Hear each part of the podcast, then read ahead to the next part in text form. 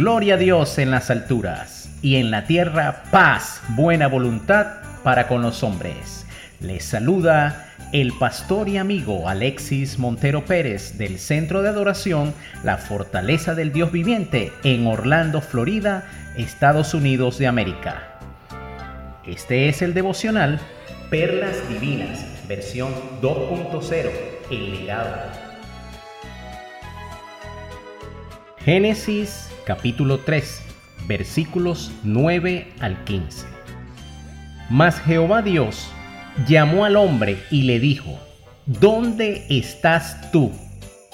Y él respondió, Oí una voz en el huerto y tuve miedo, porque estaba desnudo y me escondí. Y Dios le dijo, ¿quién te enseñó que estabas desnudo? ¿Has comido del árbol que yo te mandé no comieses?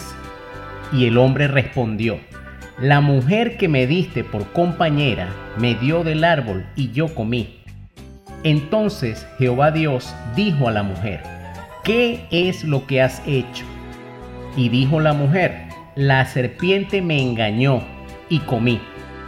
Y Jehová Dios dijo a la serpiente, por cuanto esto hiciste, maldita serás entre todas las bestias y entre todos los animales del campo sobre tu pecho andarás y polvo comerás todos los días de tu vida.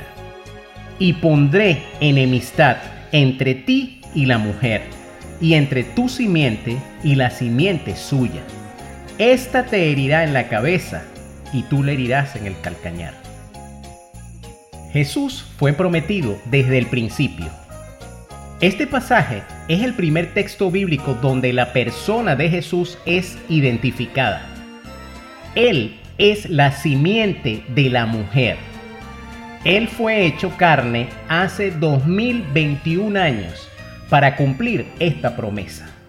La promesa de restaurar la relación quebrantada de Dios con el hombre por el pecado de Adán y Eva. Jesús hizo esto posible no solo por nacer como hombre, Él siendo Dios, pero al ser obediente en todo y morir en la cruz tomando dominio sobre el pecado. Allí en la cruz Jesús venció al enemigo quien trajo muerte por medio del engaño. Jesús en su gracia produjo salvación y una vida eterna en relación con Él. La promesa de la venida de Jesús nos trae maravillosos regalos. Nos ayuda a reconocer el gran amor de Dios por nosotros, el cual no nos dejó en la condición de muerte, sino que nos ha regalado vida por medio de su sacrificio.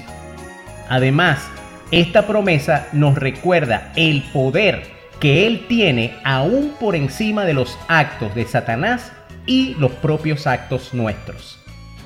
Gloria a Dios por sus promesas y por quien es Él, un Dios de amor y un Dios de poder. Celebremos en esta Navidad que Dios cumple sus promesas.